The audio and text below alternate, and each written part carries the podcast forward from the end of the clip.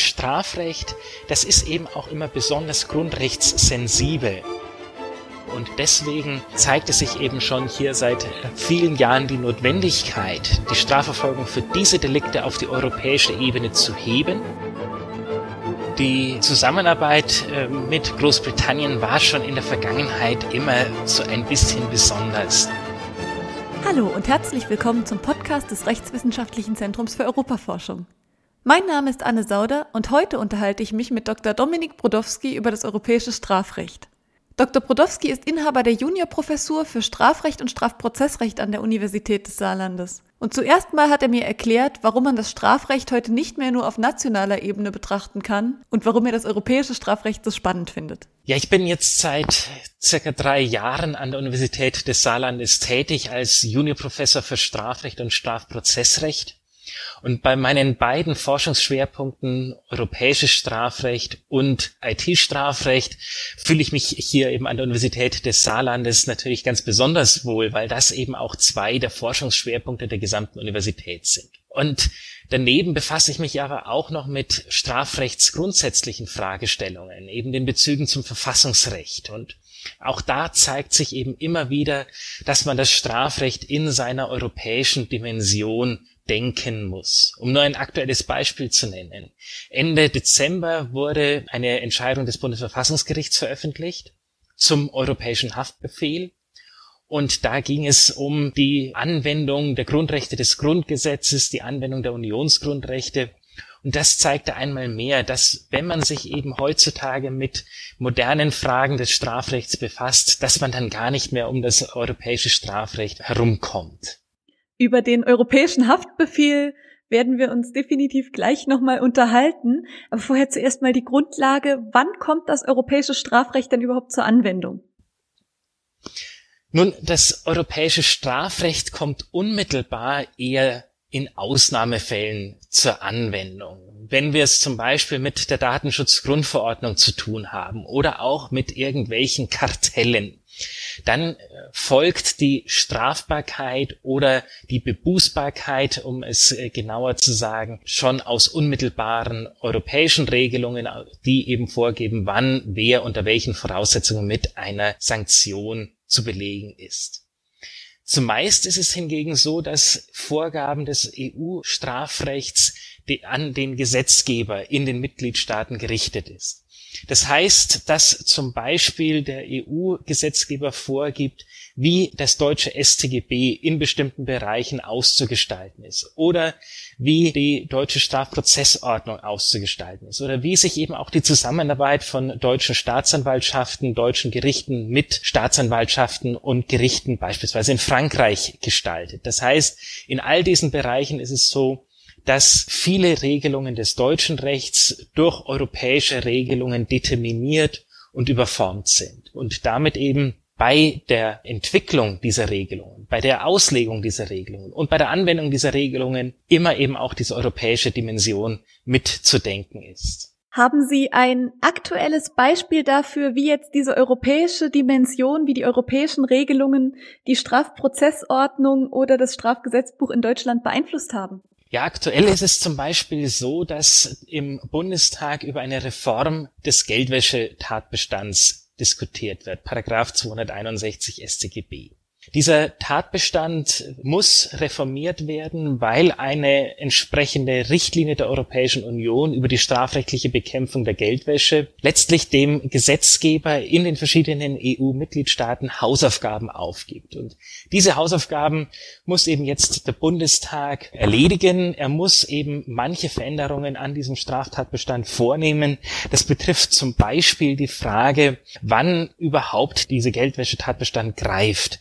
Das liegt zum Beispiel daran, wann ein entsprechender Vermögensgegenstand diesem Verbot unterfällt. Und das wiederum richtet sich nach den sogenannten Vortaten. Und dieser Katalog an Vortaten muss jetzt wegen dieser EU-Richtlinie ausgeweitet werden. Dem nationalen Strafgesetzgeber hier in Deutschland, also der Bundestag kann aber sich dazu entscheiden, noch quasi eine Schippe darauf zu legen. Und das ist eben gerade auch der Punkt, der im Bundestag zu Diskussionen führt, ob man eben äh, noch viel mehr äh, diese Strafbarkeit der Geldwäsche ausdehnen soll. Also die Europäische Union hat entschieden, dass Geldwäsche strenger bestraft werden soll und in Deutschland wird diskutiert, ob sie noch strenger bestraft werden soll. Ganz, ganz genau. Also bei solchen Richtlinien, diese geben dann meistens so eine Frist von zwei bis drei Jahren vor. Innerhalb dieser Frist muss dann das nationale Strafrecht oder auch die Strafprozessordnung so angepasst werden, dass sie sich innerhalb des Rahmens, den eine solche Richtlinie vorgibt, bewegt. Aber innerhalb des Rahmens verbleibt es eben dann doch bei einem gewissen Umsetzungsspielraum und da kann eben dann die Politik in Deutschland sich entscheiden, in welche Richtung man sich innerhalb dieses Rahmens bewegt. Und da ist eben die Tendenz dieses Umsetzungsgesetzes eine eher punitivere. Das sind eben verschiedene Möglichkeiten denkbar. Und das zeigt eben, es äh, gibt weiterhin eben noch politischen Handlungsspielraum auf nationaler Ebene. Die Grundentscheidung, dass zum Beispiel Geldwäsche unter Strafe zu stellen ist, auch in welcher Dimension die Strafdrohung ist und in welchen Bereichen zwingend eben eine solche Geldwäsche-Strafbarkeit vorzusehen ist. Das ist aber eine politische Entscheidung, die nicht mehr auf der Ebene Deutschlands, nicht mehr auf der Ebene Frankreichs entschieden wird, sondern eben auf der europäischen Ebene. Und das ist eben etwas, was eben oft in der Diskussion auch über Strafrechtsfragen übersehen wird, dass die entscheidenden ähm, solchen Entscheidungen bereits auf der europäischen Ebene getroffen werden und dann eben dem Gesetzgeber in Deutschland noch gewichtige, aber eben nur begrenzte Handlungsspielräume verbleiben. Also auf europäischer Ebene werden sozusagen die Mindeststandards festgesetzt, die definitiv eingehalten werden müssen. Genau, also es handelt sich hier um manche Mindeststandards in eben Deliktsbereichen, die eine besondere europäische Dimension haben oder die ein besonderes Augenmerk der Europäischen Union verdienen. Ebenfalls Mindeststandards im Bereich von Verfahrensrechten beschuldigter Personen. Da zum Beispiel hat die Europäische Union ein besonderes Augenmerk darauf, dass eben auch bei Strafverfahren, die in einer fremden Sprache geführt werden. Wenn eben ein Franzose, eine Französin sich in Deutschland einem Strafverfahren ausgesetzt sieht, dass dann eben auch eine entsprechende Übersetzung, Dolmetschleistungen gewährleistet sind, damit eben ein solches Strafverfahren auch fair verläuft und dass eben dann auch hier wieder eine solche transnationale Dimension, eine europäische Dimension angemessen berücksichtigt wird. Und eben auch in diesem Bereich zeigt sich, dass die Europäische Union gewisse Vorgaben gibt, einen gewissen Rahmen vorgibt und dann eben über manche Details und über all die Bereiche, die nicht vom europäischen Recht determiniert sind, kann dann eben die jeweilige nationale Strafrechtsordnung autonom entscheiden. Bleiben wir mal beim Straftatbestand der Geldwäsche und nehmen an, jemand wird wegen Geldwäsche sowohl in Frankreich als auch in Deutschland belangt oder gegen ihn wird ermittelt. Was passiert jetzt, wenn es in Deutschland strengere Vorgaben gibt als in Frankreich und sich Frankreich aber näher an die EU-Mindeststandards hält? Nach wessen Recht wird dann am Ende gerichtet? Das, das ist eine sehr gute Frage. Man muss hier verschiedene Aspekte dann letztlich unterscheiden. Zum einen ist es so, dass wegen einer Tat man in ganz Europa nur einmal bestraft werden kann. Das ist eben ein äh, fundamentaler Grundsatz, ein Grundrecht, das in der Europäischen Union gilt, ein solches Doppelbestrafungsverbot, weil man sagt, wenn man einmal seine Strafe abgesessen hat, dann soll man sich eben danach auch wieder frei in Europa bewegen können und nicht, sobald man dann die Grenze nach Frankreich überschreitet, sogleich wieder befürchten müssen, dass man schon wieder ins Gefängnis wandert, in Untersuchungshaft und dann später nochmal in Strafhaft. Deswegen ist das Ziel, einmal eine möglichst umfassende, effektive, aber auch faire Strafverfolgung zu gewährleisten. Ob das nun in Frankreich geschieht, ob das nun in Deutschland geschieht, das ist zum einen so eine Frage, welches materielle Strafrecht ist anwendbar. Aber da gibt es viele Bereiche, in denen sich das überschneidet. Und dann gibt es eben hier auch Koordinierungsmechanismen auf europäischer Ebene, die dafür Sorge tragen sollen, dass eben dann auch nur ein Strafverfahren gegen einen solchen Beschuldigten geführt wird und dass dabei aber eben die Erkenntnisse, die in beiden Staaten gewonnen werden, berücksichtigt werden können. Da gibt es auch noch einigen Nachbesserungsbedarf, dass eben diese Koordinierung auch tatsächlich wirksam erfolgt. Aber das ist eben zum Beispiel etwas, wo auch eine europäische Strafverfolgungsbehörde namens Eurojust versucht zu koordinieren. Sie hat letztlich keine Entscheidungsbefugnis, sodass es manchmal noch zu einem Art Windhundrennen kommt und dass dann diejenige Entscheidung gilt, die als erstes getroffen wurde. Also da gibt es durchaus noch Verbesserungspotenzial, aber vom Grundsatz her ist es eben wichtig, dass eine Strafverfolgung auch in Europa einmalig sein soll, damit man sich eben nach einer Verurteilung oder auch nach einem Freispruch wieder frei in Europa bewegen kann, von der Freizügigkeit Gebrauch machen kann. Also für mich klingt Eurojust jetzt aber eher nach so einem Sekretariat, das praktisch dafür sorgen soll, dass die einzelnen Behörden koordiniert werden, zusammenarbeiten. Ich nehme mal an, es gibt da ja auch Sprachbarrieren. Also wenn es eine Ermittlung in zwei EU-Ländern gleichzeitig gibt, nehme ich mal an, kann Eurojust bestimmt dafür sorgen, dass beide Strafbehörden von der Ermittlung des jeweils anderen erfahren. Aber gibt es denn in Europa auch eine Verordnung, die regelt, wie die Zusammenarbeit ablaufen muss oder ob es überhaupt eine Zusammenarbeit in Ermittlungsfragen geben muss? Da gibt es eine ganze Reihe von Regelungen, die dafür Sorge tragen sollen, dass eine solche Zusammenarbeit, solch eine Kooperation auf europäischer Ebene funktioniert. Vielleicht zunächst noch eben zur Rolle von Eurojust. Eurojust ist tatsächlich da in einer Rolle eines Koordinators. Einerseits eben so als Schnittstelle, wenn man eben einen richtigen Ansprechpartner in einem anderen Mitgliedstaat finden will, dann kann man eben mal bei Eurojust anfragen. Oder auch, wenn es dann in der Zusammenarbeit mal hakt. Aber eben auch, wenn man sich dann entscheiden muss, soll jetzt eben das Strafverfahren in Deutschland oder in Frankreich oder doch in Italien geführt werden, dann gibt es eben auch einen Mechanismus, der beruht auf einem Rahmenbeschluss der Europäischen Union, dass eben dann Eurojust da zumindest mal eine Empfehlung abgeben soll. Und dann eben für die Zusammenarbeit jetzt auf der horizontalen Ebene zwischen beispielsweise eben den Strafverfolgungsbehörden in Frankreich und Deutschland. Da gibt es eben eine Reihe an Rechtsinstrumenten, die zu einem Informationsaustausch führen sollen, dass eben Erkenntnisse über Straftaten, über Straftäter nicht nur in einem Land bleiben, sondern sofern relevant eben auch in einem anderen Mitgliedstaat zur Verfügung stehen oder dass man auch auf Beweismittel, auf Zeugen in anderen Staaten zurückgreifen kann. Dass man zum Beispiel eben auch einen Beschuldigten, der sich gerade im Ausland befindet, festnehmen kann und dann in den Staat, der ihn sucht, überstellen kann. Stichwort europäischer Haftbefehl. Also da gibt es einen ganzen Kanon an solchen Regelungen, die dafür Sorge tragen sollen, dass eine solche Zusammenarbeit funktioniert. Und manchmal ist diese Zusammenarbeit auch ganz besonders eng und praktisch. Ich verweise jetzt hier auf die sogenannten gemeinsamen Ermittlungsgruppen. Und da sitzen dann tatsächlich regelmäßig einmal pro Woche, einmal pro Tag Ermittler aus unterschiedlichen EU-Mitgliedstaaten an einem Tisch und überlegen sich die nächsten Schritte, was man jetzt als nächste Ermittlungsschritte vornehmen muss und tauschen sich dann auch dort über die neu gewonnenen Erkenntnisse aus.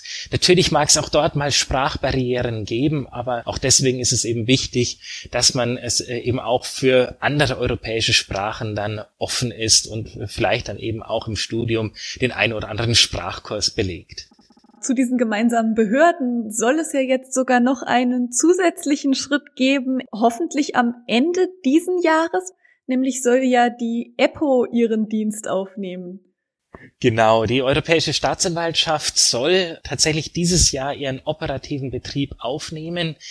Die Büros in Luxemburg sind schon bezogen und man wartet jetzt noch darauf, dass alle relevanten Mitarbeiter auch ernannt werden. Eben die europäischen Staatsanwälte sind schon ernannt und die europäische Generalstaatsanwältin. Aber man braucht jetzt eben noch in den teilnehmenden Mitgliedstaaten auch noch sogenannte delegierte europäische Staatsanwälte. Und da ist Deutschland äh, schon sehr weit, andere Mitgliedstaaten noch nicht ganz so weit. Und es hoffen eigentlich alle, dass es nicht bis Ende diesen Jahres dauert, sondern vielleicht schon im April oder Mai losgehen kann, dass dann diese europäische Staatsanwaltschaft als Strafverfolgungsbehörde in Gerichtssälen in den teilnehmenden Mitgliedstaaten auftritt, dass sie Straftaten zu Lasten der finanziellen Interessen der Europäischen Union, so die etwas sperrige Formulierung. Es geht da letztlich um Subventionsbetrügereien oder Haushaltsuntreue, wenn es sich um EU-Mittel handelt, dass dann diese Behörde, diese Europäische Staatsanwaltschaft dann diese Straftaten ermittelt, anklagt und damit eben strafverfolgt. Also die Europäische Staatsanwaltschaft hat dann nur Befugnisse in ganz bestimmten Straftatbeständen, nicht in allen. Genau, also diese Europäische Staatsanwaltschaft fokussiert sich jetzt in diesem ersten Schritt auf Delikte zu Lasten des EU-Haushalts, dass entweder aus dem EU-Haushalt Mittel abgezweigt werden oder dass EU-Mittel falsch ausgegeben werden, weil da Korruption im Hintergrund ist oder auch, dass zu wenig Steuern und Abgaben an die EU gezahlt werden, sprich auch sowas wie Umsatzsteuerkarusselle, an denen mehrere Mitgliedstaaten beteiligt sind. Das liegt in der Zuständigkeit der Europäischen Staatsanwaltschaft. Und alles, was dann noch so damit zusammenhängt. Also wenn dann noch eine Urkunde gefälscht wurde, dann soll das eben auch die EU-Staatsanwaltschaft, die Europäische Staatsanwaltschaft strafverfolgen. Aber Mord und Totschlag, das bleibt in der Zuständigkeit der nationalen Strafverfolgungsbehörden in Deutschland, also der Staatsanwaltschaften. Es ist allerdings auch in der Überlegung, ob diese Europäische Staatsanwaltschaft, wenn sie eben jetzt in den nächsten Jahren dann erste Erfolge erzielen kann, wenn sie auch praktische Erfahrungen hat sammeln können, dass man sich dann überlegt, ob es nicht vielleicht auch noch weitere Deliktsbereiche gibt, in denen eine Strafverfolgung auf europäischer Ebene, beziehungsweise in einer ganz besonderen hybriden Struktur, aber mit einem starken europäischen Element besser wäre.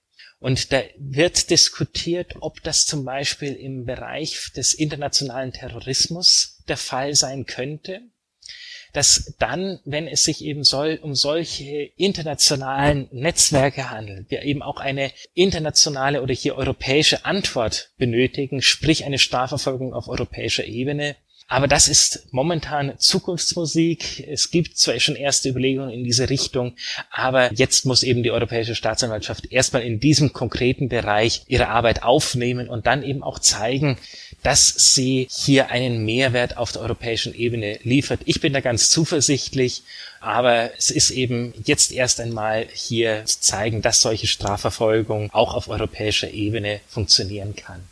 Habe ich das richtig verstanden, dass perspektivisch auch eine Überordnung der Europäischen Staatsanwaltschaft über die nationalen Staatsanwaltschaften geplant ist? Also so weit geht man noch nicht. Die Struktur dieser europäischen Staatsanwaltschaft ist sehr komplex. Wir haben einerseits diese europäische Ebene in Luxemburg mit der europäischen Generalstaatsanwältin, mit den europäischen Staatsanwältinnen und Staatsanwälten und noch einer Reihe an Mitarbeitern. Aber die eigentlichen Ermittlungen werden auf nationaler Ebene geführt durch sogenannte delegierte europäische Staatsanwälte. Die sitzen in ihren Büros in Frankfurt, in Köln, in Paris, in Wien, quasi in Nachbarbüros zu den Staatsanwältinnen und Staatsanwälten vor Ort. Und wenn sie aber als delegierte europäische Staatsanwältinnen und Staatsanwälte tätig werden, dann sind sie eben Teil dieser europäischen Behörde und trotzdem ist aber noch eine starke Integration, eine starke Interaktion mit den nationalen Staatsanwaltschaften gegeben eine stark hierarchische Struktur, dass eben die Europäische Staatsanwaltschaft übergeordnete Behörde wäre zum Generalbundesanwalt und dann zu den Staatsanwaltschaften in Deutschland, das halte ich nicht unbedingt für wahrscheinlich, nicht für zukunftsträchtig. Das wäre auch zu zentralistisch gedacht und nicht mit dem Denkmodell vereinbart, das das europäische Strafrecht eben sonst dominiert, das eben doch auf einen starken Föderalismus ausgerichtet ist, eben auch die Nähe vor Ort schätzt, denn eben die Ermittlerinnen und Ermittler vor Ort wissen über die Situation vor Ort auch besser Bescheid. Aber im Bereich der Verfolgung von dieser EU-Finanzkriminalität hat sich dann doch gezeigt, dass die einzelnen Staaten manchmal zu wenig Interesse haben, solche Straftaten zu verfolgen. Denn solange nur das Geld eben ins eigene Land kommt, entsteht ja aus Sicht mancher kein allzu großer Schaden. Dann sei es doch besser, wenn das Geld ins eigene Land kommt wie in ein anderes Land. Aber das ist eben viel zu kurz gedacht, weil es handelt sich hier um unser aller Steuergeld. Und deswegen ist es eben auch hier wichtig, dass eben diese Grenzen des Rechts und damit eben auch die strafrechtlichen Vorgaben eingehalten werden und dass es hier eine effektive Verfolgung von Korruptionsdelikten gibt, dass es eine effektive Verfolgung von Haushaltsuntreue gibt oder von Umsatzsteuerbetrügereien, wenn eben die Einnahmen eben gerade nicht erfolgen. Und deswegen zeigt es sich eben schon hier seit vielen Jahren die Notwendigkeit, die Strafverfolgung für diese Delikte auf die europäische Ebene zu heben. Diesen Schritt diesen gewichtigen und mutigen Schritt geht man jetzt, ob das eben auch in anderen Deliktsbereichen notwendig ist, beispielsweise eben der Terrorismusbekämpfung oder auch im Bereich von IT-Straftaten. Das muss sich erst noch zeigen.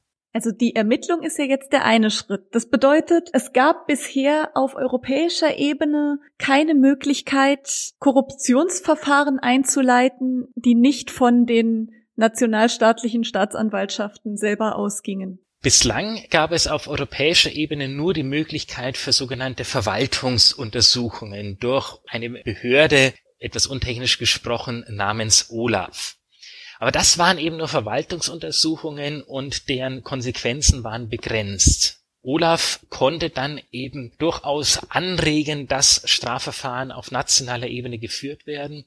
Aber da zeigten sich dann einige Mitgliedstaaten nicht wirklich gewillt, das zu tun. Die Leitentscheidung, die der Europäische Gerichtshof in diesem Kontext gefällt hatte, trägt den Namen griechischer Mais. Und es handelte sich gar nicht um griechischen Mais. Für griechischen Mais hätte es nämlich legitimerweise EU-Subventionen gegeben.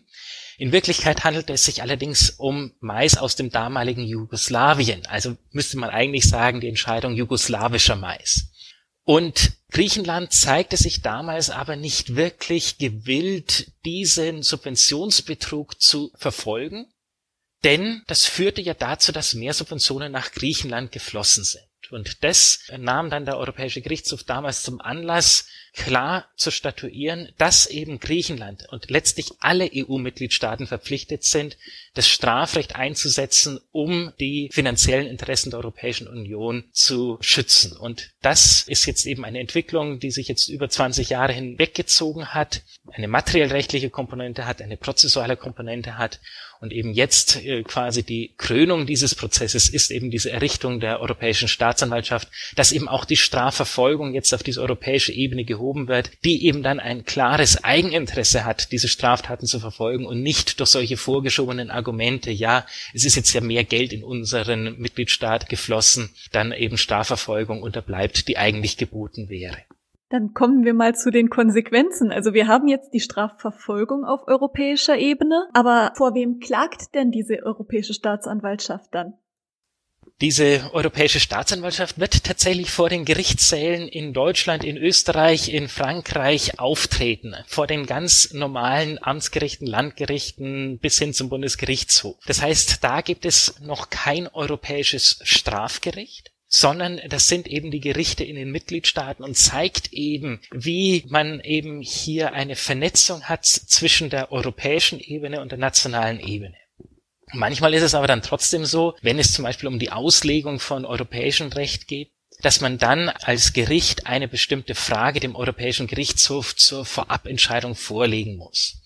Und dann entscheidet der Europäische Gerichtshof über die Auslegung einer bestimmten Regelung, zum Beispiel bei einem anderen europäisch determinierten Delikt, dem Insiderhandel an der Börse.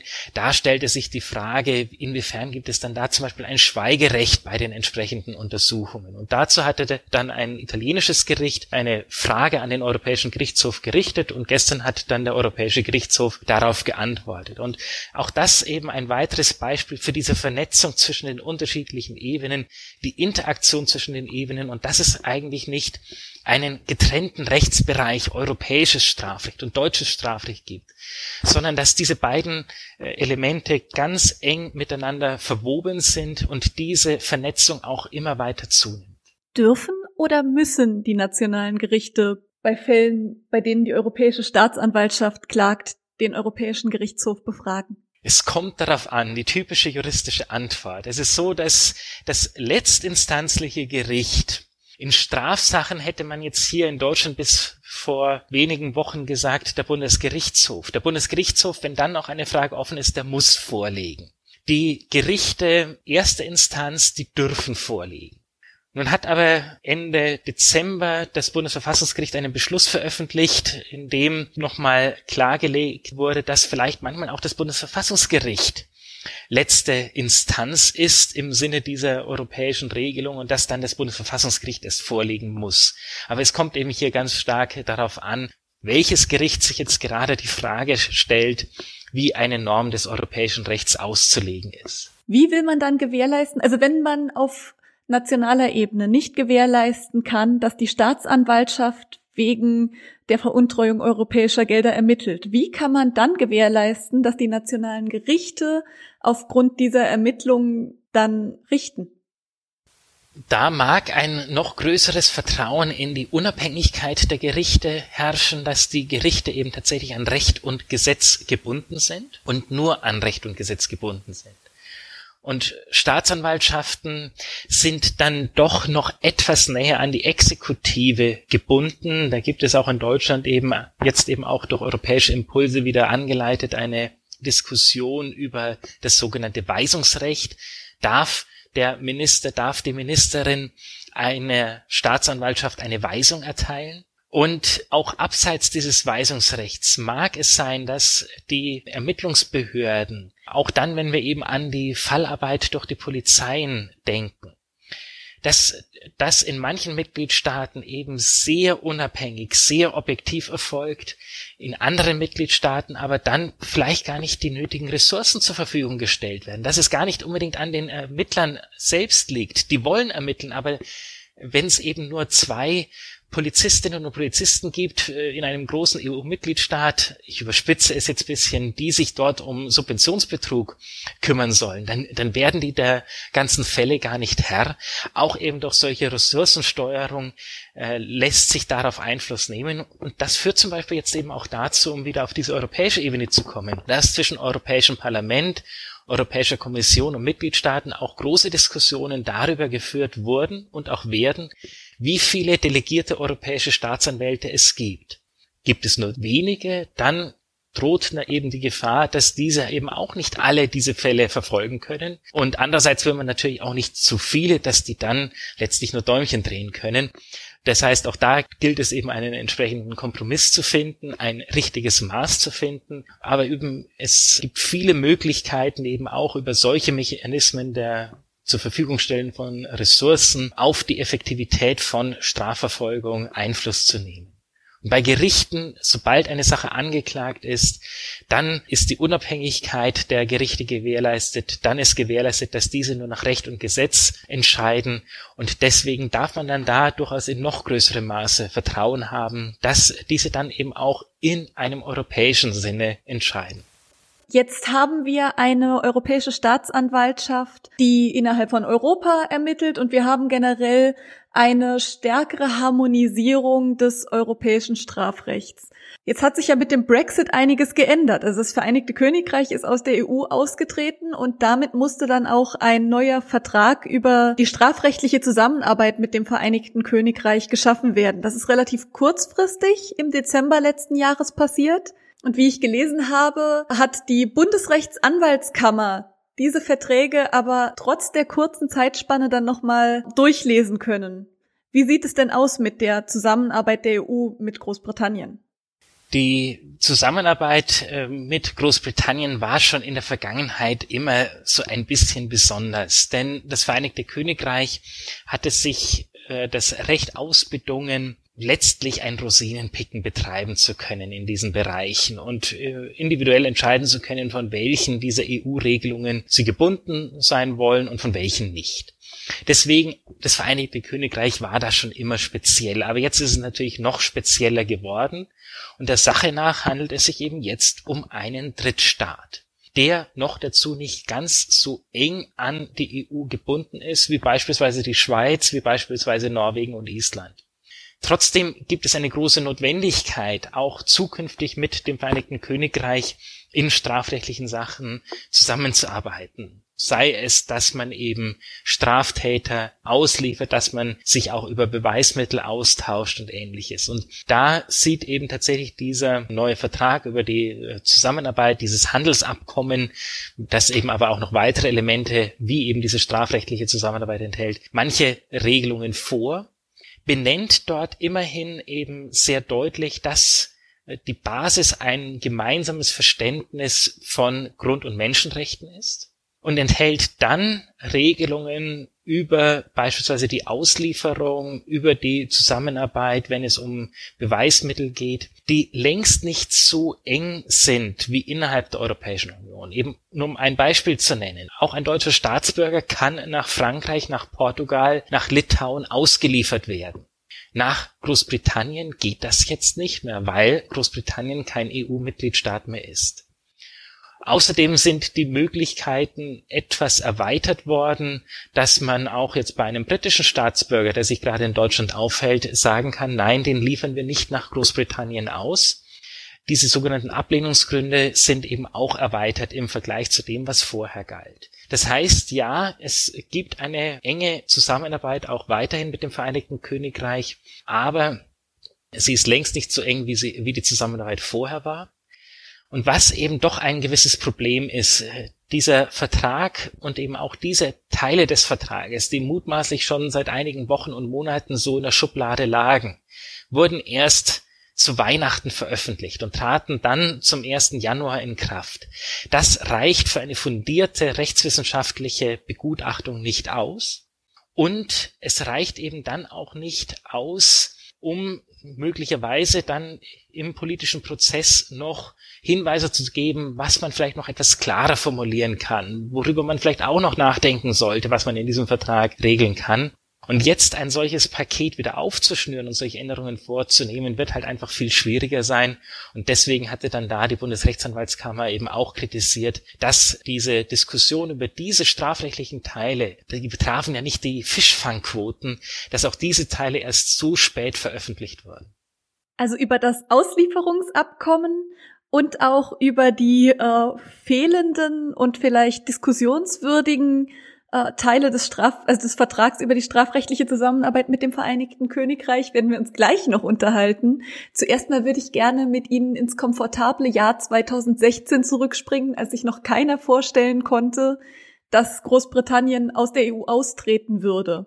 Trotzdem haben Sie gesagt, war die strafrechtliche Zusammenarbeit zwischen Großbritannien und anderen EU-Mitgliedstaaten nicht dieselbe wie, sagen wir, zwischen Deutschland und Frankreich. Was waren denn da so die Hauptunterschiede? Die, die Hauptunterschiede betrafen zum einen, dass manche dieser EU-Regelungen, die eine besonders enge Zusammenarbeit bewirken sollen, dass die schlicht nicht für das Vereinigte Königreich galten. Was sind das für EU-Richtlinien, die diese enge Zusammenarbeit äh, garantieren sollen? Der europäische Haftbefehl, der galt im Verhältnis zum Vereinigten Königreich. Andere dieser Regelungen äh, galten hingegen nicht. Und besonders deutlich, besonders auffällig war das eben auch in dem Bereich derjenigen Richtlinien, die das Strafprozessrecht betreffen. Eben das ist in Großbritannien traditionell etwas anders ausgestaltet, hat auch andere Wurzeln im Common Law und die entsprechenden EU-Richtlinien, die in diesem strafprozessualen Bereich erlassen wurden, die eben das Vertrauen in die Rechtsordnungen der anderen Mitgliedstaaten stärken sollen, dass man eben darauf vertrauen kann, dass in den anderen Staaten eben auch Recht rechtsstaatliche Verfahren geführt werden. Da hatte dann Großbritannien bei einigen dieser Richtlinien dann gesagt, da machen wir nicht mit. Äh, unser Rechtssystem, das ist schon rechtsstaatlich und fair genug. Und es stimmt, Großbritannien hat äh, eine lange Tradition, was eben auch einen solchen Schutz von Verfahrensrechten angeht. Aber ähnlich wie wir in Deutschland zum Teil auch schmerzlich lernen mussten, dass unsere Strafprozessordnung vielleicht noch nicht der Weisheit letzter Schluss ist und wir auch noch einiges dazulernen müssen, einiges verbessern müssen, hätte es auch da durchaus Anlass gegeben, auch über manche Regelungen in Großbritannien nachzudenken. Und weil eben Großbritannien dann nicht an manche dieser Richtlinien gebunden war, hat das eben schon das Vertrauen in die Rechtsordnung des Vereinigten Königreichs beeinträchtigt und deswegen zu Spannungen und zu einer Beeinträchtigung der strafrechtlichen Zusammenarbeit geführt. Kommen wir nochmal zurück zum Vertrag, wie er heute ist. Also zumindest das Auslieferungsrecht, das war 2016 das gleiche zwischen Frankreich und Deutschland wie zwischen Großbritannien und Deutschland. Und jetzt muss Deutschland nicht mehr an Großbritannien ausliefern, Großbritannien auch nicht mehr an Deutschland, richtig? Deutschland muss durchaus noch äh, an Großbritannien ausliefern, aber nur unter engeren Voraussetzungen. Zum Beispiel 2016 war es so, dass eben ein deutscher Staatsangehöriger, der von Großbritannien gesucht wurde, noch nach Großbritannien ausgeliefert werden konnte. Heutzutage gibt es da ein Auslieferungshindernis. Steht schon so im Grundgesetz. Aber eben auch jetzt in diesem Abkommen mit dem Vereinigten Königreich ist es vorgesehen, dass eben Deutschland jetzt keine Deutschen mehr nach Großbritannien ausliefern muss. Und auch die sonstigen Gründe, die man vorbringen kann gegen eine Auslieferung, sind jetzt jedenfalls ein bisschen erweitert worden, sodass eben Deutschland jetzt in manchen Fällen sagen kann, nein, diesen gesuchten Straftäter, diesen gesuchten mutmaßlichen Straftäter sollte man vielleicht noch besser sagen, den liefern wir jetzt nicht nach Großbritannien aus, und 2016 hätten wir noch den gleichen Grund nicht berücksichtigen dürfen und hätten den nach Großbritannien überstellen müssen. Stand heute ist es ja so, dass sowohl Deutschland als auch Großbritannien Rechtsstaaten sind. Welchen Grund haben wir also oder welchen Grund gibt es für einen Rechtsstaat, einen seiner Staatsbürger nicht an einen anderen Rechtsstaat auszuliefern? Die einfache Antwort darauf ist, weil wir in Deutschland das so ins Grundgesetz hineingeschrieben haben. Und die, die Klassifikation, was ist Rechtsstaat, was ist Unrechtsstaat, ist das, das ist mir zu binär gedacht. Sicherlich, wir äh, leben in Deutschland in einem Rechtsstaat und auch das Vereinigte Königreich ist ein Rechtsstaat. Aber das heißt nicht, dass bei uns alles perfekt ist und das heißt auch nicht, dass in Großbritannien alles perfekt ist, sondern das ist letztlich auch alles immer ein Prozess der weiteren Optimierung, des weiteren Dazulernens was man im Recht noch verbessern muss, damit es noch mehr ein Rechtsstaat ist. Und das Vertrauen darin, dass ein anderer Staat ein faires Strafverfahren auch in jedem Einzelfall gewährleistet. Das ist eben innerhalb der Europäischen Union noch stärker gewährleistet, aus folgenden Gründen innerhalb der Europäischen Union gibt es eben einen gewissen Kanon an verfahrensrechtlichen Richtlinien, also an solchen Rahmenvorgaben, die dafür Sorge tragen sollen, dass ein Strafverfahren fair abläuft. Das gilt aber jetzt in Großbritannien nicht mehr. Auch nur innerhalb der Europäischen Union gilt die EU-Grundrechtecharta. Nur innerhalb der Europäischen Union kann der Europäische Gerichtshof auf eine einheitliche Auslegung solcher europäischer Normen hinwirken. Das gilt aber nicht fürs Vereinigte Königreich. Und auch sonst gab es ja durchaus einige Äußerungen aus Großbritannien, dass man manche Dinge vielleicht äh, zukünftig anders sehen möchte. Da gab es eben auch Kritik am Europäischen Gerichtshof für Menschenrechte. Und das hat man doch sehr sorgfältig wahrgenommen, diese Kritik. Und das ist Anlass zur Sorge.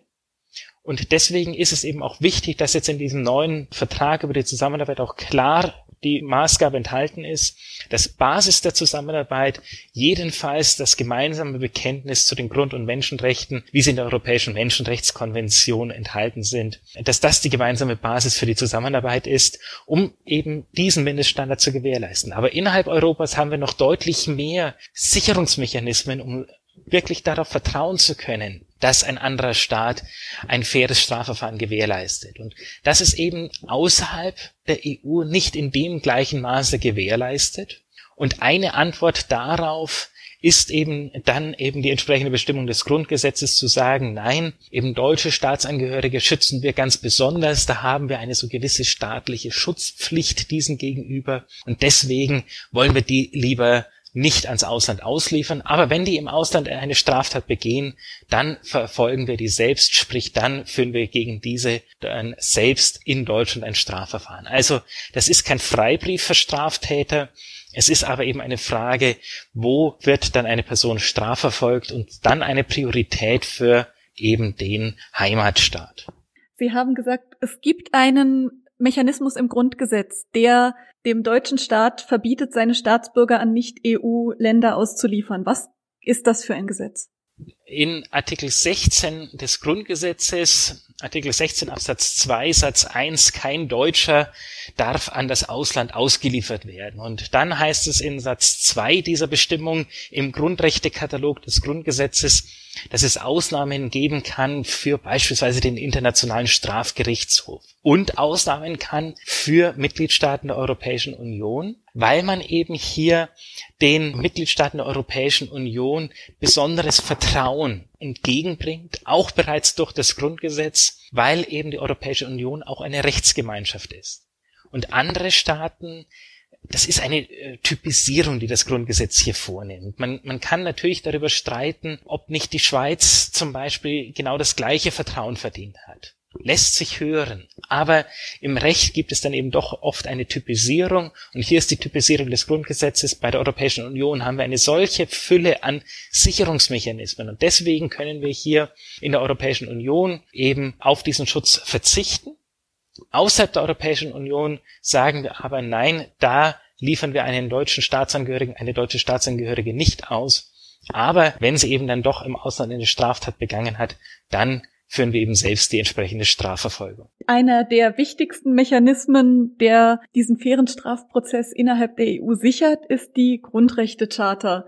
Jetzt haben Sie eben gesagt, in Großbritannien gilt diese Grundrechtecharta jetzt nicht mehr und da gab es auch Aussagen, die daran zweifeln lassen, ob die Normen der Charta in jedem Punkt in Großbritannien weiter wirken werden. Welche Normen sind das denn, um die Sie sich besondere Sorgen machen? Man muss hier zwei verschiedene Grundrechtekataloge unterscheiden. Zum einen gibt es die Europäische Menschenrechtskonvention. Das ist ein Normtext des Europarates. An dem sind noch viel mehr Staaten beteiligt, bis hin zu Russland und der Türkei. An diese Europäische Menschenrechtskonvention ist auch weiterhin Großbritannien gebunden. Es gab zwar da mal politische Äußerungen, als die britische Regierung mit manchen Entscheidungen des Europäischen Gerichtshofs für Menschenrechte in Straßburg nicht einverstanden war, dass man sich doch vielleicht von diesem, von dieser Menschenrechtskonvention auch lösen solle. Großbritannien hatte eben damals auch diskutiert, sich von diesen Bindungen an die Europäische Menschenrechtskonvention zu lösen. Da gab es eben vereinzelte politische Äußerungen das scheint zum Glück nicht mehr auf der Tagesordnung zu sein. Und in dieser Europäischen Menschenrechtskonvention sind eben fundamentale Standards des europäischen Menschenrechtsschutzes normiert. So im strafrechtlichen Kontext zum Beispiel das Recht auf ein faires Strafverfahren. Innerhalb der Europäischen Union gibt es seit circa zwei Jahrzehnten noch eine EU-Grundrechte-Charta. Diese enthält zwar in großen Teilen ähnliche, äquivalente Gewährleistungen wie die Europäische Menschenrechtskonvention. In Teilen geht aber diese EU-Grundrechtecharta noch darüber hinaus. Um nur ein Beispiel zu nennen, dieser Schutz vor mehrfacher Strafverfolgung, dass man also wegen derselben Tat nur einmal vor Gericht gestellt werden kann und nur einmal hinter Gitter kommen kann, das steht eben nur in der EU-Grundrechtecharta und nicht in der Europäischen Menschenrechtskonvention der EMRK. Und deswegen sind es eben zwei unterschiedliche Grundrechtskataloge. An den einen, die EMRK, ist das Vereinigte Königreich auch weiterhin gebunden, an den anderen durchaus weitergehenden, nämlich die EU-Grundrechtecharta, ist es das jetzt nicht mehr. Und das, verbunden auch mit den ganzen Rechtsdurchsetzungsmechanismen, die die Europäische Union kennt, führt dann doch zu einer Reduzierung des Vertrauens, das man eben einem anderen Staat entgegenbringen kann. Es ist immer noch ein europäischer Staat, das Vereinigte Königreich. Und die Hand sollte auch weiterhin ausgestreckt bleiben hin zu einer engen Zusammenarbeit. Aber man muss schon berücksichtigen, dass die rechtliche Vernetzung durch den Brexit reduziert wird, die Sicherungsmechanismen reduziert sind und Strafrecht, das ist eben auch immer besonders grundrechtssensibel. Und deswegen heißt es dann eben auch in diesem Bereich, dass man jetzt eben besonders sorgfältig sich die Frage stellen muss, wie weit können wir eben jetzt noch mit dem Vereinigten Königreich kooperieren? Wie weit müssen wir eben jetzt auch hier berücksichtigen, dass Großbritannien sich freiwillig entschieden hat, nicht mehr Teil der Europäischen Union zu sein? Wenn es aber in Großbritannien jetzt kein Nebis in idem mehr gibt, würde das nicht bedeuten, wenn ich einen britischen Staatsbürger nicht nach Großbritannien ausliefere, sondern hier verurteile und ihn danach ausweise, dass ich gerade diesen Grundsatz unterminieren würde? Das ist in der Tat ein Problem und da kennt eben das Auslieferungsrecht und auch dieser Zusammenarbeitsvertrag gewisse Mechanismen, um dem entgegenzuwirken. Das heißt, wenn jemand schon in Deutschland verurteilt wurde, dann gibt es auch da ein gewisses Auslieferungshindernis, dass er nicht nach Großbritannien ausgeliefert werden kann. Außerdem ist es so, es verbleibt, wenn wir jetzt mal die umgekehrte Konstellation uns ansehen, dass jemand schon in Großbritannien verurteilt worden ist und jetzt nach Deutschland reist, hier festgenommen wird, hier nochmal vor ein Strafgericht gestellt wird, ja, dann muss die Strafe, die er schon in Großbritannien abgesessen hat, auch entsprechend angerechnet werden. Aber trotzdem, der Grundrechtsschutz ist nicht mehr der gleiche, die Freizügigkeit wird dadurch beeinträchtigt und das ist eben doch ein Rückschritt zum Rechtszustand, der vorher galt und das gilt es dann eben auch entsprechend zu kritisieren. Das war Dr. Dominik Brodowski über das europäische Strafrecht, die europäische Staatsanwaltschaft und das Verhältnis der EU zu Großbritannien. Wenn Sie, liebe Hörerinnen und Hörer, jetzt noch Fragen oder Anregungen für uns haben, dann schreiben Sie uns gerne eine Mail an rze.uni-saarland.de. Ich verabschiede mich an dieser Stelle von Ihnen und hoffe, dass Sie auch das nächste Mal wieder einschalten.